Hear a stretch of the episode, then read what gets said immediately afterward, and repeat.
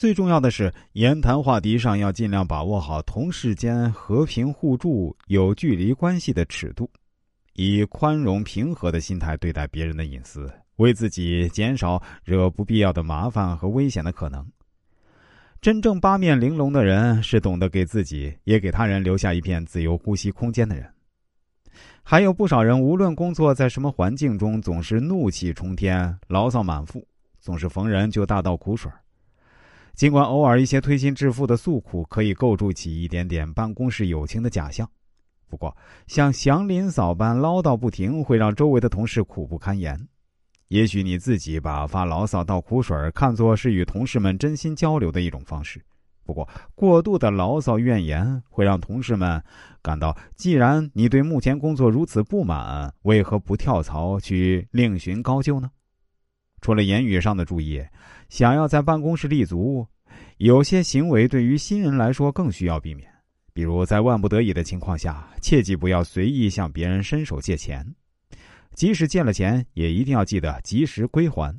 比如，我曾经一个顾客李静，他就是一个典型的月光族，平时大大咧咧，花钱大手大脚，往往不到月底，手上的钱已经花光了。有一次临到交房租，李静才发现手上的钱不够，于是找到平时关系不错的张姐借了两千块，挪用几天。那两千块也不是小数目，李静一时还还不上，于是对张姐承诺还钱日期是一拖再拖。后来李静实在不好意思，找到张姐问：“张姐，你这几天不用等着用钱吧？”“哦，我前几天女儿要上钢琴班，倒是要用钱，不过我已经想办法解决了。”“哦，那就好啊。”我等过几天发工资就给你吧，啊，好，没事儿。李静为此松了一口气，不料却在厕所无意中听到了其他同事对自己的议论。哎，佳佳，哎，你说李静那人是真傻还是装的呀？人家张姐已经很明显的暗示他需要钱了，他咋还那么心安理得的跟没事儿似的呀？哎呀，谁知道呢？平时花钱跟不是自己似的，真是借来的钱花的不心疼啊！以后咱们啊可得离他远点到时候啊。别借到咱俩身上。李静听后气愤不已，下午就拆东墙补西墙，找同学借钱还了张姐。不过，他这种随意借钱而不及时还钱的毛病，还是让他在同事中失去了人脉。当然，李静在找我做一次全面综合的人生规划后呢，这些毛病还是得到了很大程度的改善。他现在新的公司工作也好，人际关系也好，都比以前有了一个质的飞跃。